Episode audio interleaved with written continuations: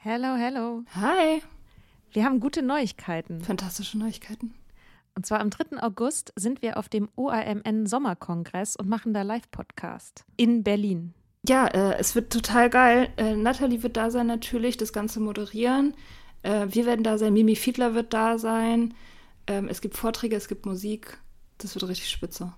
Genau. Und es gibt auch noch ein paar Tickets, aber ihr könnt auch Tickets gewinnen. Und zwar, Wenn ihr eine Mitgliedschaft abschließt auf unserem Steady-Newsletter, den wir euch natürlich auch in jeder Folge und auf Instagram und überall verlinken, müsst ihr eine Mitgliedschaft abschließen. Das ist sowieso eine gute Idee. da schreiben wir nämlich einmal die Woche sehr, sehr schlaue Dinge. Ihr könnt mit Soda Club up to date bleiben und vor allem könnt ihr dieses Projekt mit am Leben halten. Genau, ihr finanziert damit auch Ingos Arbeit und unsere Arbeit und dafür kriegt ihr tolle Texte von uns und Bonusfolgen. Es sind jetzt auch schon ganz schön viele Inhalte da, weil wir machen das ja schon eine ganze Weile. Das heißt, wenn ihr jetzt eine sportbillige Mitgliedschaft abschließt, dann kriegt ihr ja die ganzen Inhalte quasi der letzten, weiß ich nicht, zwei Jahre oder so, jede Woche, also hunderte Sachen, alle gleichzeitig. Das ist total krass. Wenn ihr eine Mitgliedschaft abgeschlossen habt, könnt ihr uns eine E-Mail schreiben, schreiben, warum ihr gerne am Sommerkongress teilnehmen wollt. Und aus all denen losen wir dann die glücklichen GewinnerInnen. Yes. Mach Gut. das jetzt mal. Macht das Mach und das. alle Links findet ihr in den Show Notes. Millions of people have lost weight with personalized plans from Noom, like Evan, who can't stand salads and still lost 50 pounds. Salads, generally, for most people, are the easy button, right? For me, that wasn't an option. I never really was a salad guy. That's just not who I am. But Noom worked for me. Get your personalized plan today at Noom.com. Real Noom user compensated to provide their story. In four weeks, the typical Noom user can expect to lose one to two pounds per week. Individual results may vary.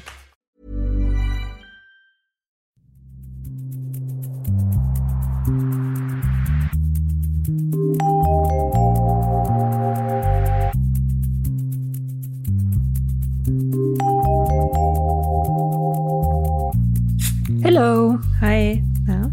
Na, also, wie macht man es denn jetzt falsch?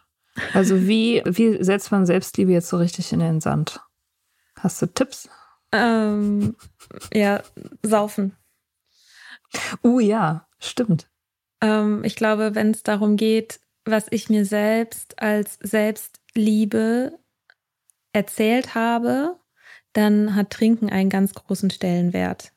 Also, das ist die gleiche Kategorie wie ich gönne mir mal was. Nichts Mhm. dagegen, sich mal was zu gönnen. Aber das wurde irgendwann immer mehr, ich gönne mir Alkohol oder ich gönne mir jetzt mal meine Trinkregel zu brechen oder ich gönne mir morgen meine Termine abzusagen, weil ich äh, verkatert sein werde. Ich brauche jetzt mal so ein bisschen Zeit für mich, deswegen trinke ich jetzt Mhm. allein oder so. Und Ja, ich habe das verdient. genau, ich habe mir das Weil verdient. ich ja mein, weil ich mein Leben halt so sehr hasse und alles so anstrengend ist und ich meinen Job so schlimm finde und so, dass ich so gestresst bin, dass ich das jetzt verdient habe, mich wegzuballern. Ja, genau. Das Mhm. ist, ich meine, dafür muss man ja auch nicht abhängig sein. So, den, den Mechanismus, den hat man ja auch schon, bevor man in einer handfesten Abhängigkeit steckt, oft kennt man ja.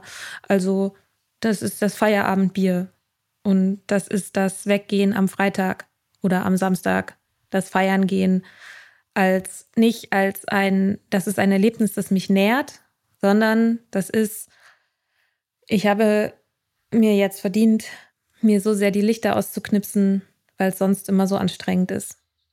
Oder eben beim Feierabendbier. Ich habe mir dieses alkoholische Getränk, also diese künstliche Entspannung, habe ich mir verdient nach einem harten Arbeitstag. Und Mhm. ich glaube, das wäre mein größter Selbstliebefehler vielleicht, weil, weil ich das eben so umgedeutet habe. Das zeigt ja auch nochmal, dass dieser Begriff Selbstliebe so inhaltsleer ist, dass man ihn letztendlich mit allem füllen kann, was man sich so überlegt an Verhaltensweisen, die man so an den Tag legt, für die man halt irgendeine Legitimation braucht. Stimmt, ja. Und bei dir? Ja.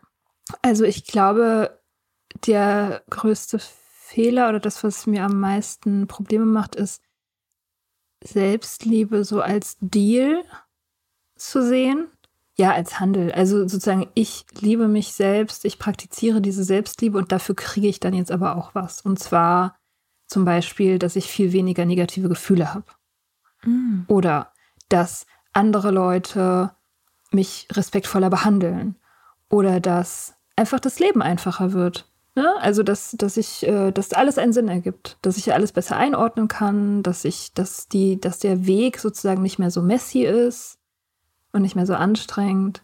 Also all diese Dinge, dass ich denke, so jetzt, ich muss halt nur an meinem Mindset arbeiten und ein Schaumbad nehmen und dann wird die Welt freundlicher.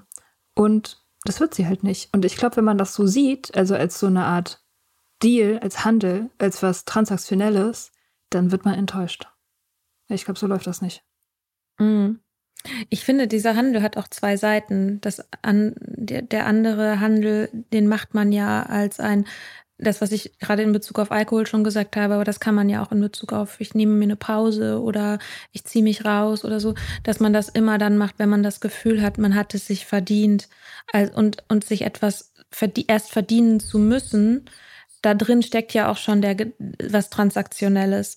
Ich muss erst hm. richtig gelitten haben, damit ich es mir verdient habe, mir eine Pause zu nehmen ich muss erst eine richtig anstrengende Woche gehabt haben, bevor ich am Wochenende meine Termine absage.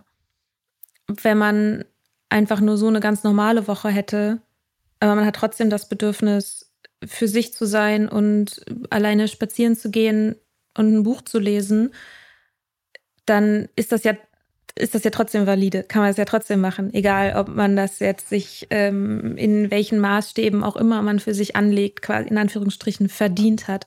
Und ja, stimmt. Und das, was du auch gesagt hast, dass man, was man dann dafür kriegt, weil mhm. es ja oft, oft ist ja das überhaupt mega anstrengend, also Selbstfürsorge zu praktizieren alleine. Mhm. Also eine Grenze zu setzen und die einzuhalten, das alleine ist ja schon total unangenehm oft.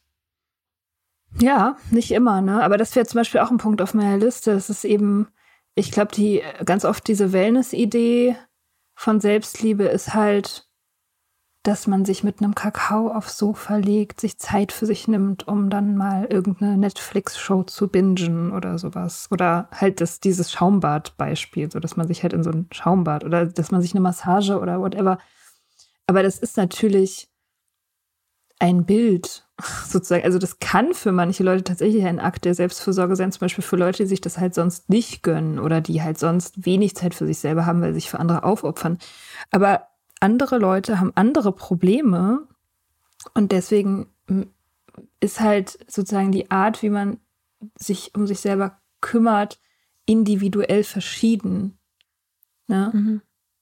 Also ähm, zum Beispiel für jemanden, der super chaotisch ist und undiszipliniert und Probleme damit hat, ähm, zum Beispiel irgendwie, keine Ahnung, Verabredungen einzuhalten oder so, ist es halt ein Akt der Selbstfürsorge, das zu lernen. Mhm.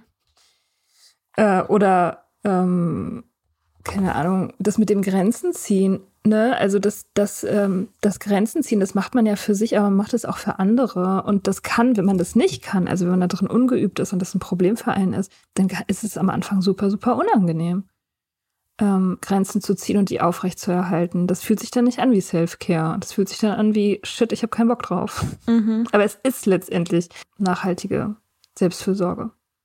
Mhm. Genau da sind wir wieder bei dem, was wir auch in der ersten Folge dieses Zweiteilers besprochen haben, dass es eben Handlungen sind, dass es Ausdruck von Handlungen und von einer Haltung ist. Und das sind diese, diese anderen Sachen, wenn man sich sozusagen alles erlaubt, also wenn quasi den Weg des geringsten Widerstandes immer geht ich finde es total in Ordnung, ab und zu auch mal den Weg des geringsten Widerstandes zu gehen. Das, bloß weil der Widerstand gering ist, heißt es nicht, dass es falsch ist oder dass es schlecht ist oder dass deswegen immer, immer alles anstrengend sein muss.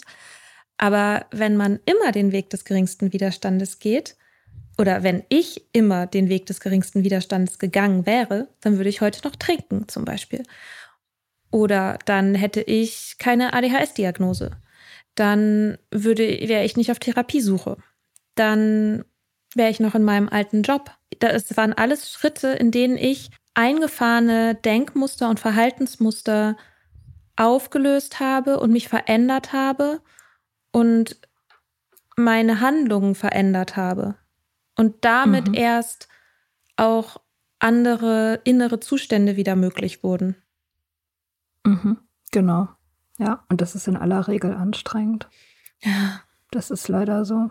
Aber das heißt nicht, dass es, also die Benefits, ja, das, da sind wir wieder beim Handeln. Jetzt mache ich es doch. Mhm. Also beim Verhandeln. erwartet. Also beim, nee, nicht beim Verhandeln, aber beim, beim sozusagen bei der Bedingung so, da will ich aber auch was dann rauskriegen, wenn es anstrengend ist. Aber das ist halt auch so. Es ist dann am Ende, ähm, wenn man diese, wenn man diese Denkmuster sozusagen äh, oder neue Denkmuster etabliert und einschleift und so, dann das trägt ja dann über Jahre.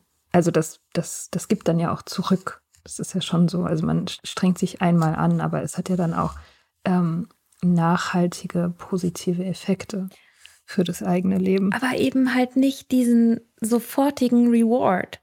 Also das, ja, ja, genau. das ist, glaube ich, das Ding. Ich glaube, darauf bezieht sich ja dieser Handel ganz oft. Ich finde das total mhm. gut, wenn man sagt, ich, ich strenge mich an oder ich versuche mich zu hinterfragen und anders zu handeln und begebe mich in Situationen, die mir erstmal unangenehm erscheinen, weil ich langfristig etwas ändern möchte, ist, finde ich, das eine. Das andere ist zu sagen, wieso, ich habe doch jetzt eine Grenze gesetzt, warum ist denn jetzt nicht alles gut? Oder ich habe doch jetzt aufgehört zu trinken, warum habe ich immer noch Probleme? Oder äh, ich habe doch meinen Job gekündigt, warum mache ich immer noch Überstunden? Also im neuen Job zum Beispiel. Weil man nimmt sich ja immer mit. Das heißt, diese Sachen, das dauert einfach, bis man irgendwann an dem Punkt ist, dass man zurückgucken kann und sagen kann, oh ja, krass, das wäre vor einem halben Jahr, vor einem Jahr, vor zwei Jahren, vor fünf Jahren, das wäre gar nicht möglich gewesen, wenn ich nicht diese kleinen Schritte gemacht hätte. Aber der, der Moment des Rewards, der Belohnungseffekt, der ist ja in den wenigsten Fällen instant. Und das mhm. ist dieser Unterschied zum Schaumbad. So schön Schaumbäder ja. auch sind. Für manche Menschen. so. ähm, ja. Aber das ist sozusagen, da hat man halt so eine, ja, eine Instant Gratification einfach. Ja, ja.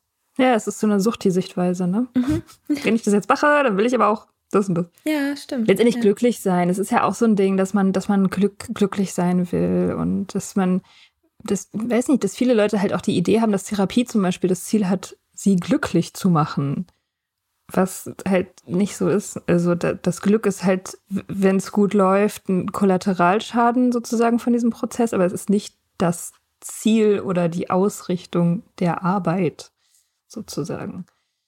Ähm ich habe mal in einem AA-Meeting gehört, das äh, fand ich spektakulär. Da hat eine gesagt, entweder du bist glücklich oder du wächst. Hm. Fand ich richtig geil. hatten wir, hatten wir wahrscheinlich auch, habe ich wahrscheinlich auch zitiert in dem, in der Folge mit Titi Layo, als wir über Wachstumsschmerzen geredet haben. Mhm. Ja, weil Wachstum in der Regel eher unangenehm ist. Und da sind wir auch wieder bei dem, wie man es falsch macht, ist, dass wenn man selber der Meinung ist, ah ja, man muss sich nur selbst lieben und dann gehen die Probleme von alleine weg, dass man auch dann dazu neigt, das anderen Leuten auch als Problemlösungsstrategie zu verkaufen. Und das ist mhm. auch so ein Ding, dieses, das Sendungsbewusstsein, okay, sagt die, sagt die Frau mit dem Podcast. Ähm, die Leute hören sich das ja freiwillig an. ja, ja, aber das ist natürlich schon auch kritisch zu sehen, wie geht man mit in Anführungsstrichen hilfreichen Tipps um. Weil mhm. das ist auch was, was ich festgestellt habe. Oft, glaube ich, gibt man auch Tipps weiter, von denen man eigentlich denkt, dass Leute sie befolgen müssten, weil sie helfen, man das aber selber äh, eigentlich nicht kann oder macht. Das ist mhm. auch so, mhm. so ein komischer Mechanismus, dass man versucht, irgendwelche Sachen als allgemeingültige Wahrheiten Leuten auf den Teller zu knallen und man selber macht es gar nicht. Ja, also das ist für mich ganz klar so eine, so eine Ausgeburt unserer Life-Coaching-Obsession. die wir haben. Wir coachen uns ja alle gegenseitig irgendwie und, und ich meine, die meisten Leute, was ja auch gut ist, ähm, in unserer Filterbubble, sag ich mal, sind, sind ja auch schon vertraut mit diesen ganzen, Kon also mit, mit vielen Konzepten, die vor, keine Ahnung, 40, 50 Jahren die Leute noch überhaupt gar nicht verstanden haben.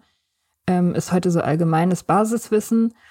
Und das führt aber auch dazu, dass die Leute sich halt gegenseitig die ganze Zeit eben diese schlauen Ratschläge geben. Und Ratschläge, ja, das Hauptproblem, glaube ich, an, an Ratschlägen unter vormals gleichberechtigten Gesprächspartnern ist, dass sie halt sofort so ein, halt so ein Autoritätsgefälle aufmachen. Ne? Also wenn ich jetzt dir einen Ratschlag gebe, dann stelle ich mich ja über dich. Also dann sage ich ja, so und so musst du es machen, um glücklich zu sein. Und ich weiß es besser, weil ich habe mehr, keine Ahnung, mehr verstanden, mehr Erfahrung oder so. Und dann ist, sind wir, in dem Moment sind wir dann schon nicht mehr gleichberechtigt. Hier ist ein guter Punkt, um einmal die Transaktionsanalyse anzubringen, ja. wo, wo ich in der letzten Folge was, kurz was zu gesagt habe in Bezug auf das innere Kind. Die Transaktionsanalyse geht davon aus, dass wir ich sag mal, drei verschiedene Modi haben, aus denen heraus wir agieren. Wir haben einmal unser kindliches Ich, wir haben unser Erwachsenen-Ich und wir haben unser Eltern-Ich. Wie bei Freud, ne? Also das, das da, Ich, das S und das Über-Ich. Ja, genau. Also es ist auch von einem äh, enttäuschten Psychoanalytiker erfunden worden, der in diese hm. Gesellschaft in Kanada irgendwie nicht aufgenommen wurde und dann gesagt hat, ich mache jetzt meine eigene Party. Und der war jetzt mein eigenes Modell. Genau. Und diese, ähm, diese drei Modi splitten sich nochmal auf. In Bezug auf das Eltern-Ich gibt es das kritische Eltern-Ich und das fürsorgliche Eltern-Ich.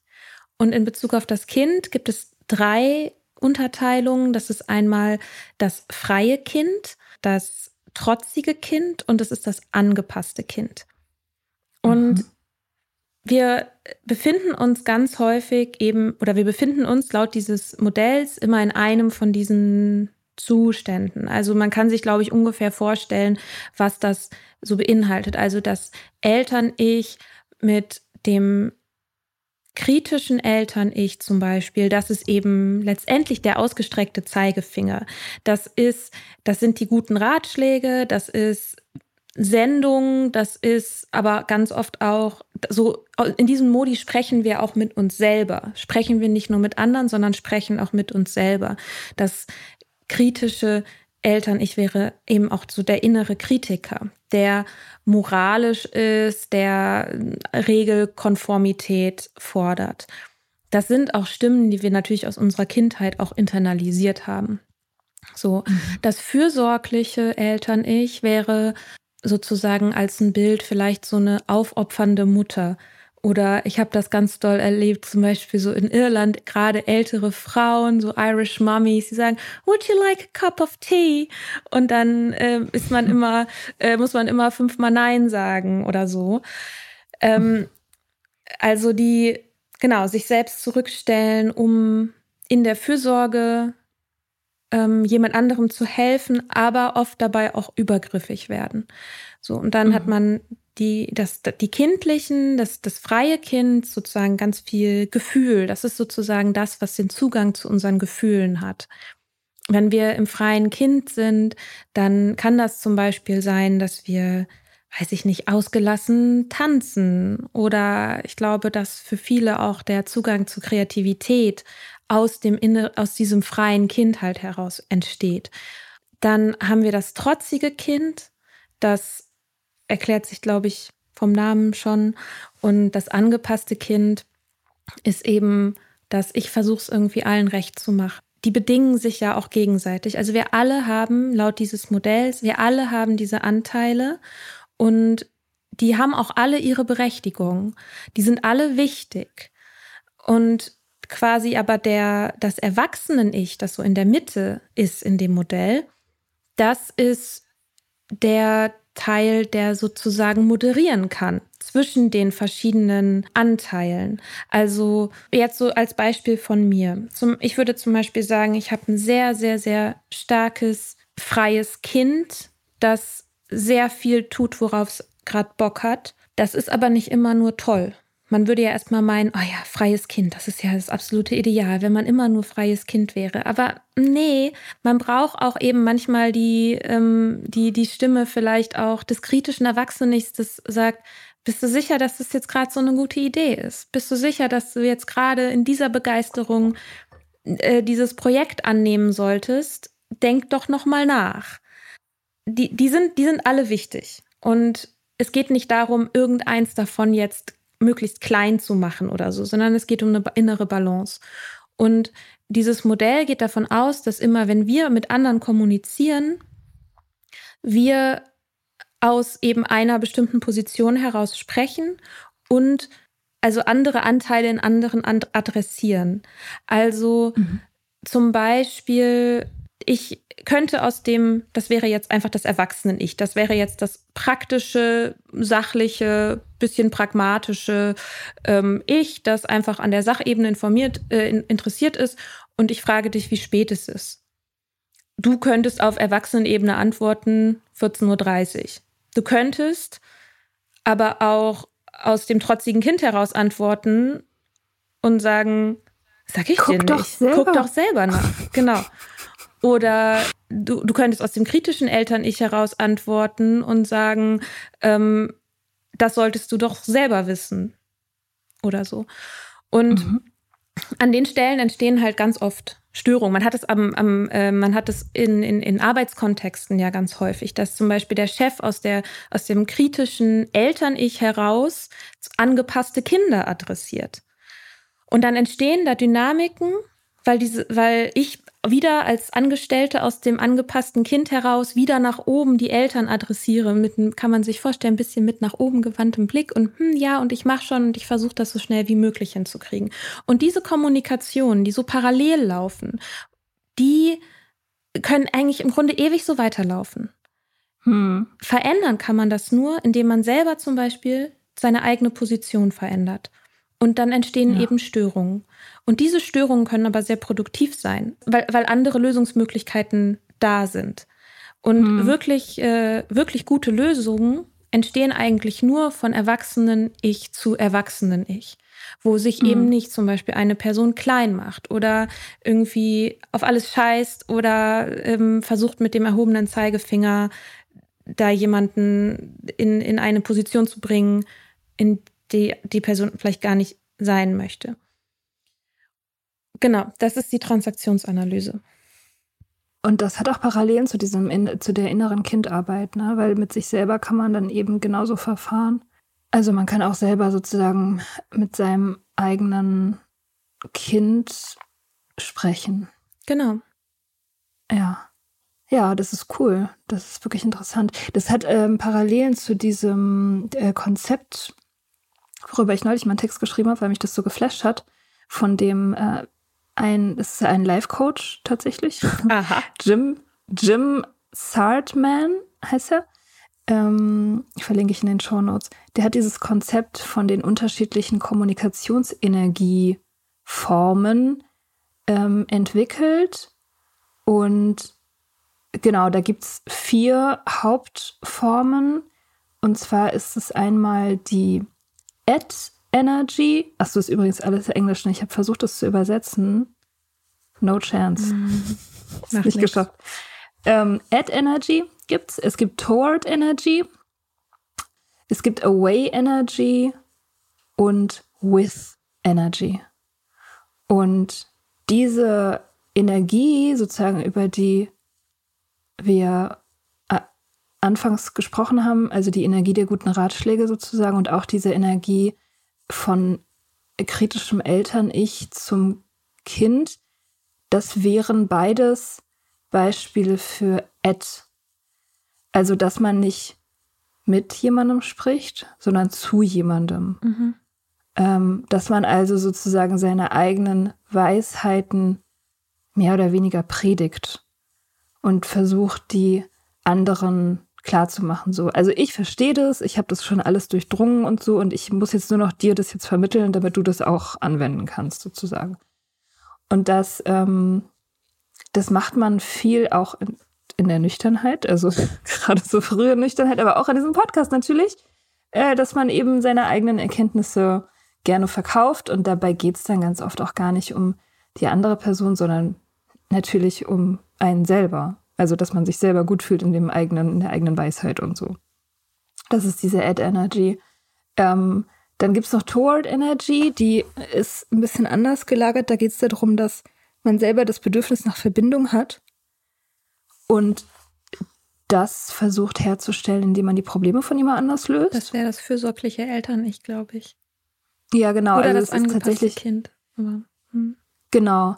Es ist tatsächlich eher Überfürsorglichkeit. Ne? Es ist halt mhm. halt eben auch grenzüberschreitend. Das kann das ähm, ja auch ähm, werden, ne? Also wenn ein mh. eben auch in der Transaktionsanalyse, wenn du eben einen Teil hast, der so mega stark ist, dann, dann kippt das ja auch, ne? Dann Genau, ja. Also das ist sozusagen, gesund wäre es, ähm, wenn man sich auf der Mitte der Brücke trifft.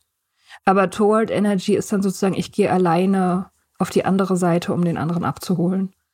Mhm. Und das ist, ähm, ja, das ist genau, das ist auch Co-Abhängigkeit. Genau, und dann gibt es noch, was war das dritte? das fällt mir, entfällt mir immer. Away Energy. Das ist einfach sich zurückziehen. Mhm. Mauern oder dissoziieren, ähm, Konflikte nicht lösen, sondern eher aus Angst eben Abstand davon nehmen. Das wäre zum Beispiel einfach ähm, so, man streitet sich und dann verlässt der einer, einer einfach den Raum. Mhm. So, das wäre Away Energy. Und die, äh, die vierte und von dem Sartman als die wichtigste und seltenste definierte ist die With Energy. Und die ist eben ähm, nicht predigend, sie will nicht überzeugen, die hat auch keine Agenda oder irgendeinen Plan, die dealt nicht rum, die will selber nichts, sondern die ist einfach nur anwesend und Zeuge der anderen Realität, der anderen Erfahrung. Also die hört eigentlich eher zu und ähm, leistet Beistand. Mhm. Und genau, und eröffnet so, und ich finde auch, also nach der Definition für Liebe, die wir vorhin aufgemacht haben, ähm, die, sich auszudehnen, um das spirituelle Wachstum eines anderen oder sich selbst zu ermöglichen. Ernähren, ähm, nähren. Zu nähren, genau. Mhm. Ähm, da passt auch diese With Energy sehr gut rein. Mhm. Also als Konzept, ne? Weil das ist es ja genau, man macht einen Raum auf, wo die Realität des anderen sein kann. Ja. Und das ist auch eigentlich das, was Coaching ermöglicht. Also wenn Coaching richtig gemacht wird, dann wird zwar natürlich ein Rahmen bereitgestellt durch den Coach und es werden Methoden angeboten, aber das, was passiert, bestimmt die Person, die gecoacht wird. Und zwar hundertprozentig. Wenn die irgendwas nicht machen will, dann wird das nicht gemacht. Wenn die Lösung, die am Ende gefunden wird, die vielleicht der Coach selber denkt, so, äh, das äh, ist eigentlich überhaupt gar keine gute Lösung. Aber wenn die Person das richtig findet, das so zu tun, dann ist das so. Und dann wird auch nicht rumdiskutiert. Dann werden, da werden auch keine Ratschläge gegeben im Coaching.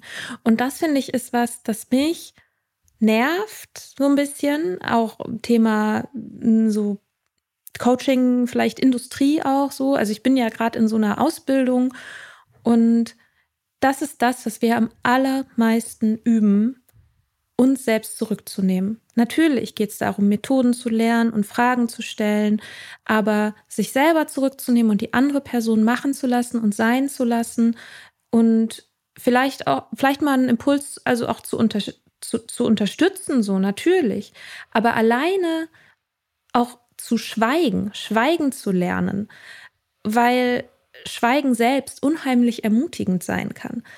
Und das ist so ein bisschen das, was mich stört, wenn es um Coaching geht, dass es häufig ich den Eindruck habe, dass manche Coaches eben ganz, ganz stark in dieser Ad-Energy sind, oder also Menschen, die sich Coaches nennen, in dieser Ad-Energy sind und dann sagen, dann kommen eben so Ratschläge wie, du musst dich selber lieben, da musst du einfach nur deine alten Muster auflösen, dann musst du, äh, dann, dann, warum machst du dann nicht äh, das und das? Also so als, wie so ein Lebensberater. Aber da kann ich ja auch mhm. meine Mutter fragen. So, also mhm. wenn ich wissen will, was wer anders denkt, was ich machen soll. Mhm. Und, ja. und das ist so schwer. Das ist so schwer, das nicht zu machen, weil das, das ist, wie wir eigentlich gelernt haben, wie miteinander gesprochen wird und wie Total. auch Liebe ausgedrückt wird durch gute Ratschläge. Ja, das ist ja auch, also das ist ja auch wieder Patriarchat, ne? Das ist ja sozusagen die Energie, die maskuline Energie. So, ich leite dich, ich führe dich, ich beherrsche dich. Das ist ja auch Dominanz. Ähm, und deswegen ist uns das so vertraut. Und deswegen ist es auch, also es ist ja in unserer Kultur an den seltensten Stellen vorhanden. Also jetzt, wenn man sich jetzt mal politische Debatten zum Beispiel anguckt, da gibt's ja keine, da gibt's ja keine with Energy, da gibt's ja nur at oder against. Also es geht ja immer darum, andere Leute zu ändern, zu überzeugen, zu beherrschen oder so. Und diese, dieses einfach zuhören und schweigen und Zeuge sein, unterschiedliche Realitäten zulassen, das ist wahnsinnig, wahnsinnig selten. Und in der Öffentlichkeit und aber auch in den eigenen persönlichen Beziehungen ist es wahnsinnig selten.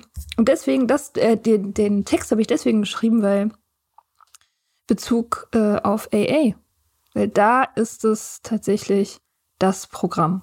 Mhm. So, die, die, die, die Form, also das Format der Meetings ist dazu gemacht, with Energy zu ermöglichen.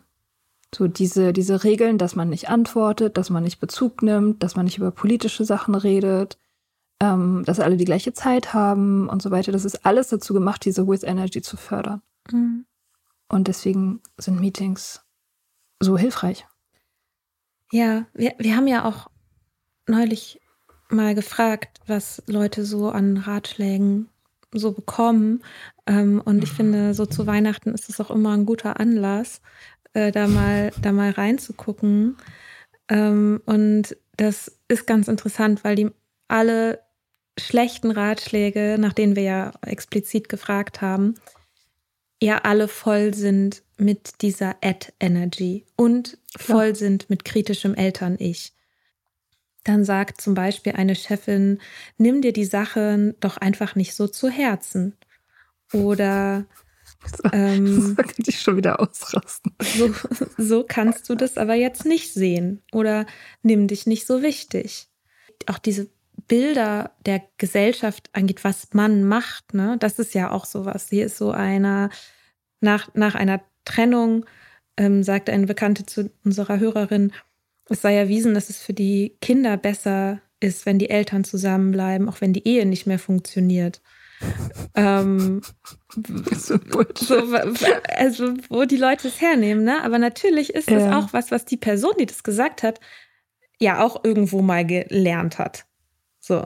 Ja, ja, sicher. Oder hier, ne? Entspann dich doch mal. Mach doch einfach mal Sport mhm. zu jemandem, der Depressionen hat. Ja, richtig geil. Ich glaube, depressive Leute haben sehr viel so schlechte Ratschläge-Erfahrung. Oh Gott, ja. Ja, hier die traurige Musik ausmachen und die Kerzen auspusten. ja, auch geil. Zu einer arbeitslosen Person. Such dir doch einfach einen Job. Ah ja. Oh, cool. Danke. Have you tried not being poor? ja. Oh Gott. Ja. Und ja, also ich meine, so Ratschläge sind ja letztendlich ein Zeichen dafür, dass man selber völlig verzweifelt ist, glaube ich. Also wenn man so bekloppte Ratschläge gibt. Ich wollte noch ganz kurz einen, der kam von Vlada, den fand ich auch toll.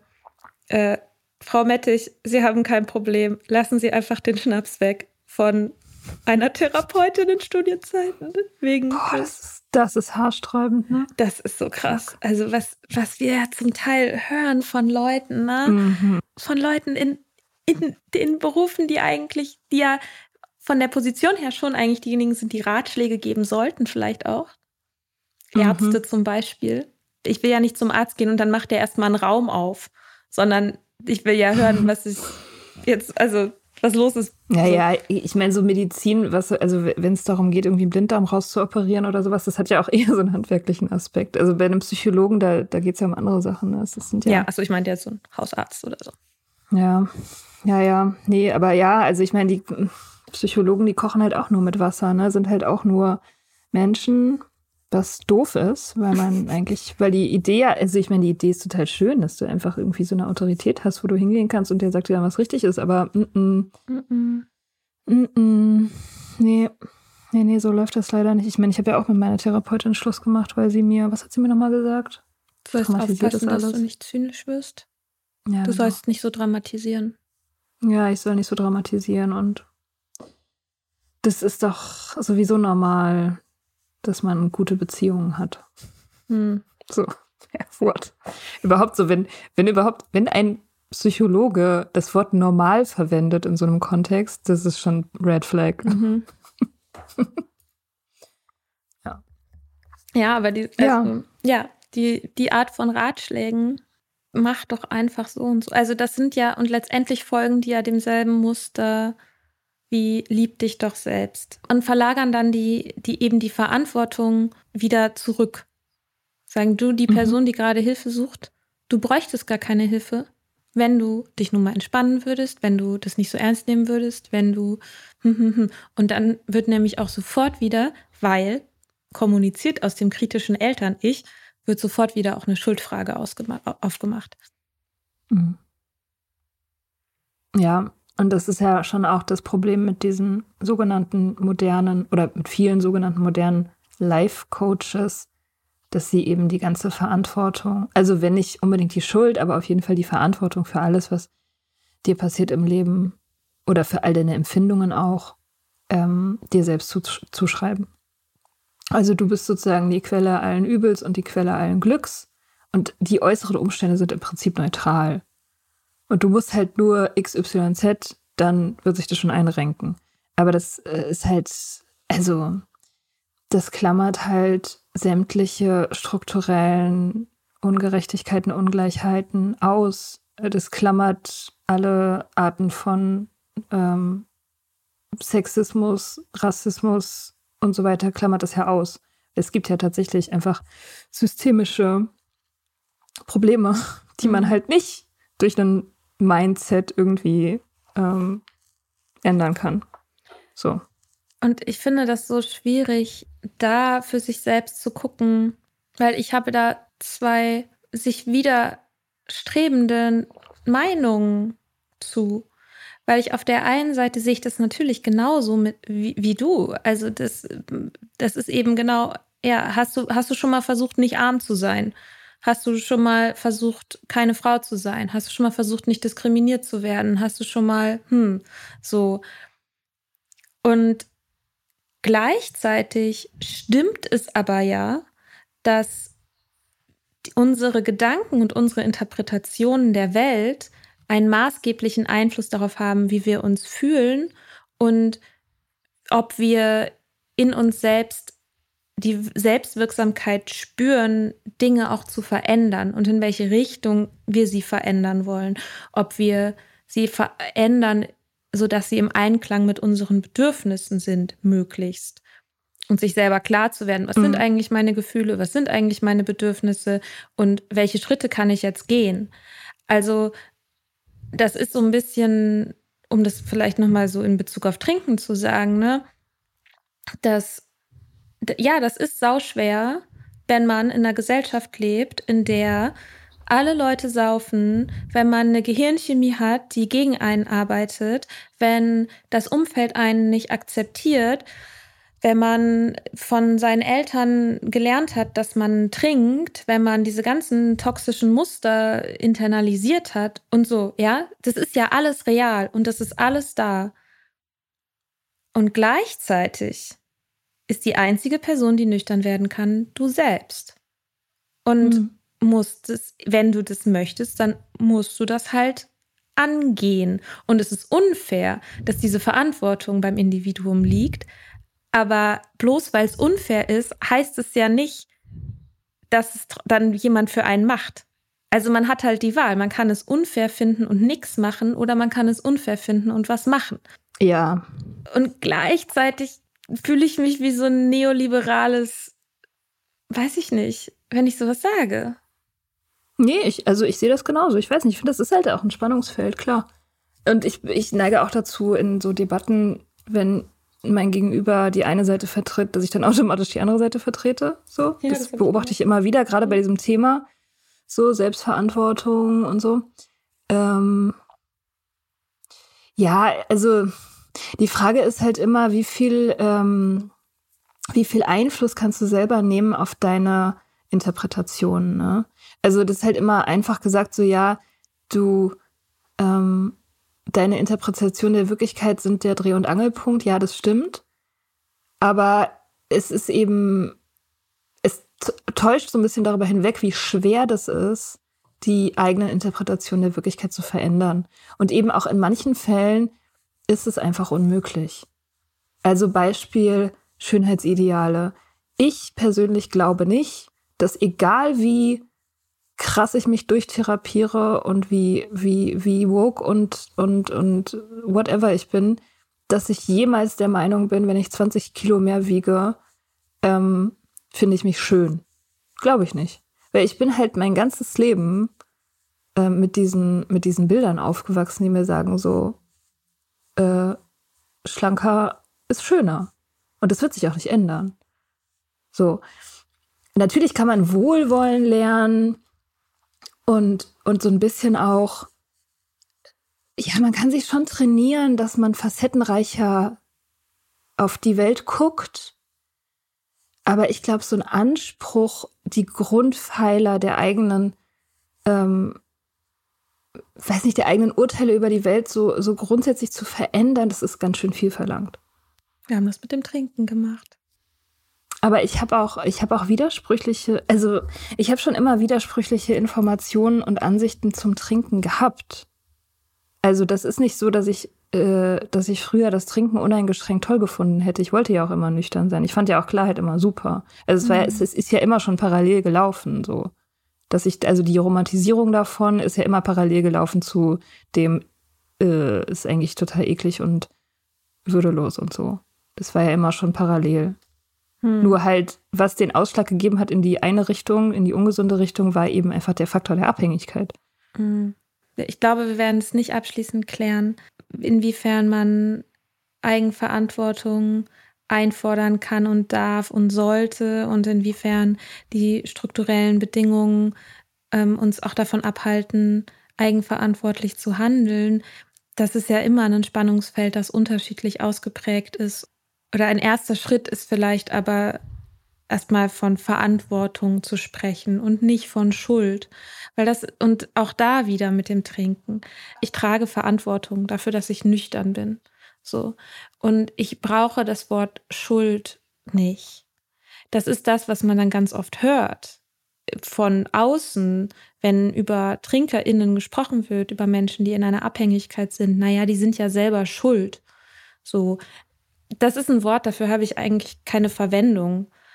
Und es ist aber eben die Frage, können wir Verantwortung übernehmen und werden wir in und wie kommen wir in Positionen, in denen wir überhaupt auch Verantwortung übernehmen können, so in denen uns das möglich erscheint oder das wollen.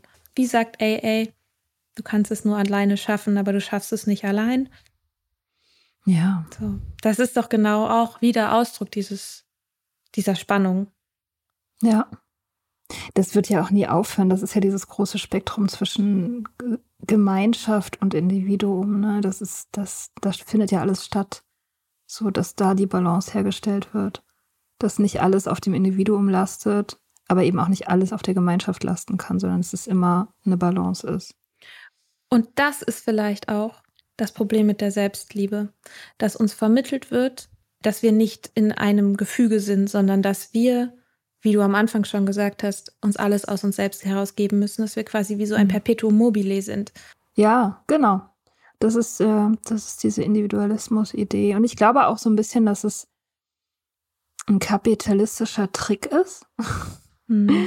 Also ich meine, natürlich denke ich mal, das hat sich niemand so ausgedacht in seinem stillen Kämmerlein, aber es ist natürlich für das Konsumverhalten der Menschen äußerst förderlich, wenn sie möglichst alleine sind. Also wenn sie möglichst isoliert sind und möglichst versuchen, sich alles selber zu geben und selbst zu generieren und so weiter, das, das schafft ja den, den perfekten Nährboden für, für Konsum. weil es unnatürlich ist. Es ist unnatürlich, äh, mir zu sagen, so ich muss alleine glücklich sein und nur ich allein und im Zentrum der Welt und so. Das kann natürlich nicht funktionieren, weil das ist halt gegen die Natur. Und wenn ich das versuche, dann werde ich auf lange Sicht gesehen losgehen und, und kompensieren. Und das mache ich halt durch Konsum. Entweder durch Konsum von, äh, keine Ahnung, Schuhen oder durch Konsum von Wein. Mhm. So. Oder Tinder oder whatever your thing is. So. Und das diese Vereinzelung hat ja auch noch einen anderen Aspekt von Stützung, von Stützen des Systems, weil der Kapitalismus ja darauf aufbaut, dass ein paar Leute viel haben und viele Leute wenig haben. Und mhm. wenn diese ganzen vielen Menschen, die wenig haben, der Meinung sind, dass sie selbst an ihrem Schicksal schuld sind, dass sie alleine die Verantwortung dafür tragen, Geld zu verdienen, dann dann, dann stützt das das System. Und es kann ja aber in der Systemlogik gar nicht funktionieren, weil es immer Leute gibt, die oben sein müssen und Leute, die unten sein müssen.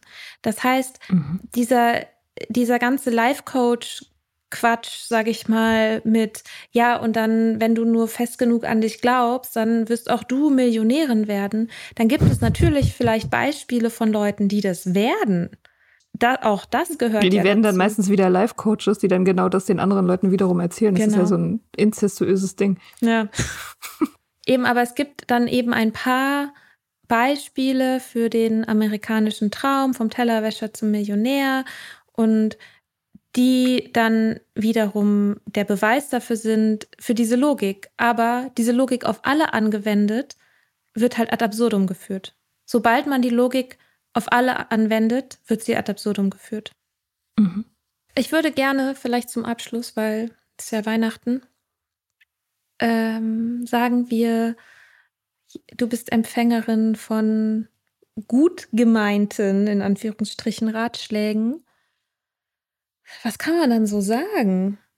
Mir geht es oft so, wenn jemand mir sowas sagt, dass ich dann gar nicht so richtig weiß, wie ich reagieren soll. Oder dass man sich dann klein fühlt. Dann ist man mhm. plötzlich im angepassten Kind und will dann alles so ganz gut machen und dem ja so folgen und so. Stimmt, ja, laut der Transaktionsanalyse müsste man dann ja jetzt sozusagen die Position wechseln und äh, in den Erwachsenen gehen, ne? Ja. Das müsste man doch dann machen. Mhm. Und was würde der dann machen? Der würde wahrscheinlich was Diplomatisches sagen, sowas wie, keine Ahnung, vielen Dank für die Anteilnahme oder so. Ich denke drüber nach. Keine Ahnung. Hm. Okay. Okay. Vielleicht ist es auch gar nicht so wichtig, was man dann sagt, sondern ja. nur, dass man sich bewusst, bewusst macht, dass man nicht im angepassten oder im trotzigen Kind verharren muss, sondern dass man, dass es einem zur Verfügung steht, die ein, eine Ebene höher zu gehen für sich selbst, von der Haltung her. Und dann wird man schon was finden, was man sagt. Ich meine, die Gefahr ist aber groß, dass man das Erwachsene nicht sozusagen überspringt und direkt in den kritischen, den kritischen Erwachsenen, äh, das kritische Eltern-Ich geht und zu der anderen Person runterspricht. Ne? Dass man sagt, mm. solche Ratschläge gibt man nicht. Oder so. Damit hast du auch die Kindebene verlassen, was ja auch schon mal cool ist. Aber damit wird es nicht viel besser werden. Vermutlich. Vielleicht schon, keine Ahnung. Das ist dein Leben. Ja. das weiß ich schon. Das ist gutes Fazit. Was weiß ich schon, ist dein Leben. Ja, ja also laut der With Energy, also With Energy ist ja irgendwie immer eine gute Idee, könnte man dann vielleicht auch einfach eine Gegenfrage stellen. Idealerweise ist man sich ja schon bewusst darüber, während es passiert, ist man sich eigentlich schon bewusst darüber, über die Motivation der anderen Person Nämlich, dass die halt das für sich selber braucht, jetzt Ratschläge zu geben, um sich selber abzusichern oder sich irgendwie zu fühlen oder so. Das weiß man schon, deswegen fühlt man sich auch nicht persönlich angegriffen.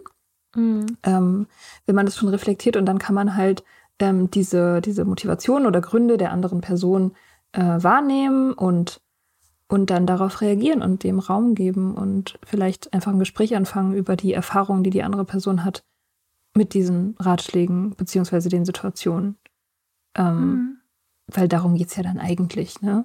Wenn ich einen guten Ratschlag gebe, dann will ich ja eigentlich mein Zeug gehört haben. Mhm. Und das Ja. kann man dann machen. Gegenfragen stellen ist vielleicht gar nicht so schlecht. Mhm. Ich liebe ja die Frage, wenn ähm, Leute irgendwie so ein Problem haben, also zum kann Trinken sein, kann auch was anderes sein und sie sagen, ja, und also nehmen wir mal das Beispiel Trinken, weil wir der Podcast sind, der wir sind.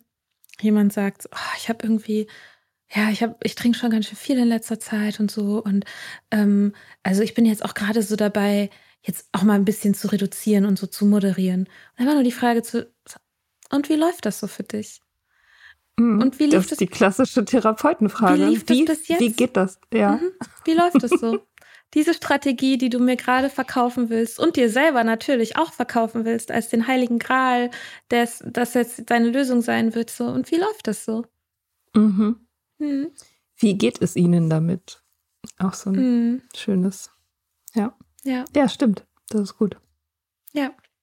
Okay. Ja, cool, das ist doch ein guter Rat für Weihnachten. Also, wenn Stress ist mit der Family, Mutter schenkt wieder das Falsche, niemand fühlt sich gewertschätzt für die Arbeit oder so und ist deswegen zickig, einfach fragen. Und wie läuft das so für dich? Ja, Okay, dann schön. schöne Weihnachten. See you soon. Bye. Ja, schöne Weihnachten. Wir hoffen, dir hat diese Folge gefallen. Wenn du mit Soda Club up to date bleiben willst, dann kannst du das auf sodaclub.com. Dort findest du nicht nur alle Podcast-Folgen, sondern auch das Soda Mag, Magazin für Unabhängigkeit. Wenn du Steady-Mitglied wirst, kannst du unsere Arbeit unterstützen und bekommst noch dazu unseren Newsletter voller geiler Bonusinhalte. Schreib uns für Feedback, Fragen und Themenvorschläge. Wir lesen alles. Und wenn du ein Sternchen bei Apple Podcasts und Herzchen bei Instagram gibst, dann lieben wir dich für immer. Bis bald auf sodaclub.com.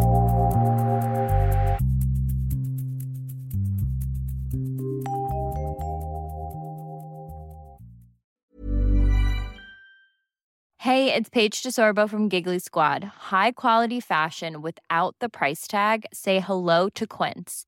I'm snagging high-end essentials like cozy cashmere sweaters, sleek leather jackets, fine jewelry, and so much more. With Quince being 50 to 80% less than similar brands. And they partner with factories that prioritize safe, ethical, and responsible manufacturing. I love that. Luxury quality within reach. Go to quince.com slash style to get free shipping and 365 day returns on your next order. Quince.com slash style.